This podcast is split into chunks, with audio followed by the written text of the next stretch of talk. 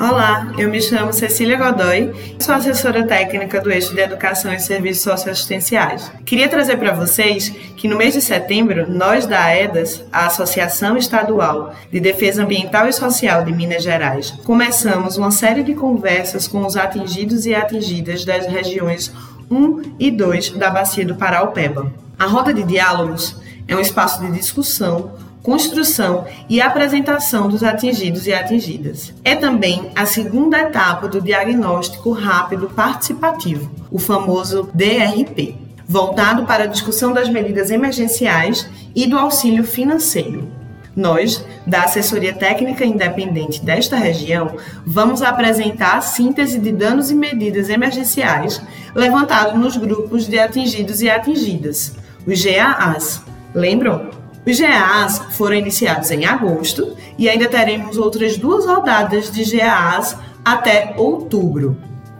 O tema da nossa roda de diálogo tratará sobre os danos e medidas emergenciais referentes à educação e serviços socioassistenciais. Vou aprender a ler para ensinar meus camaradas. Vou aprender a ler para ensinar meus camaradas. Vou aprender a ler para ensinar meus camaradas. Olá, meu povo, tudo bem com vocês?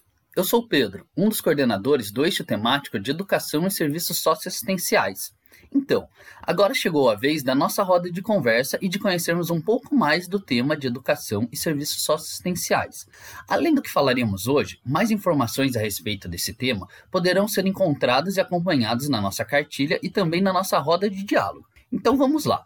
Para agora, o que vocês entendem por educação? Sei que é um tema bem amplo, né?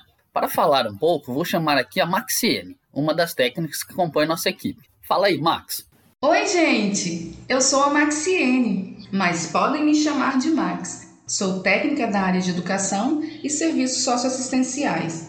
Então, Pedro, sim, realmente esse é um tema com muitas definições. Podemos dizer que não existe um conceito único de educação, mas uma das formas de compreender a educação é como sendo uma ferramenta primordial de transformação uma forma de reconhecer e reivindicar nossos direitos.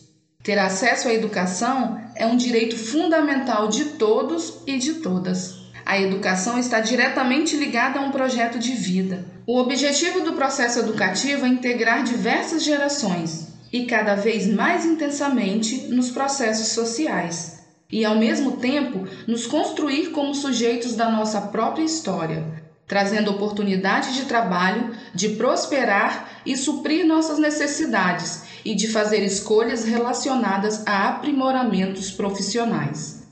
Bacana, Max. Muito obrigado. É, ter acesso à educação faz toda a diferença na vida de todas as cidadãs e cidadãos. Hum, e sobre serviços socioassistenciais, vocês conhecem esses espaços de acesso a políticas públicas e aos direitos? Vamos chamar uma outra técnica da área de educação e serviços assistenciais agora para podermos entender um pouco mais sobre o tema. Claro, Pedro, deixa comigo. Os serviços socioassistenciais é uma rede de serviços, programas, projetos, benefícios que compõem o Sistema Único de Assistência Social, conhecido como SUAS. O SUAS é um modelo de gestão utilizado no Brasil para operacionalizar as ações da assistência social. É muito importante que haja um diálogo constante da rede socioassistencial para o conhecimento do território, para uma maior articulação e para que as orientações e encaminhamentos sejam mais efetivas.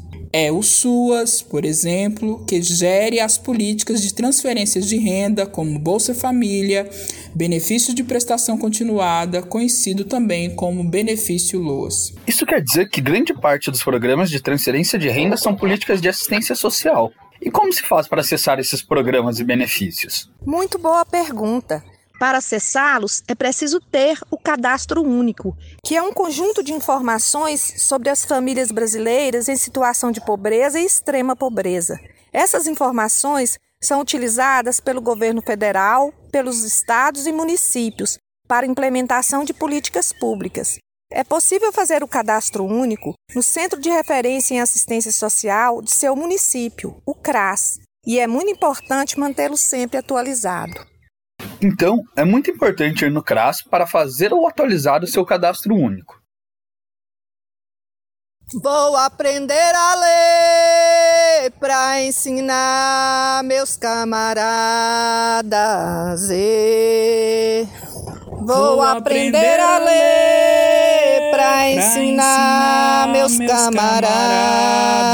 E Vou aprender a ler, ia, ia, pra ensinar meus camaradas. Eu vou aprender a ler, ia, ia, pra ensinar meus camaradas. Eu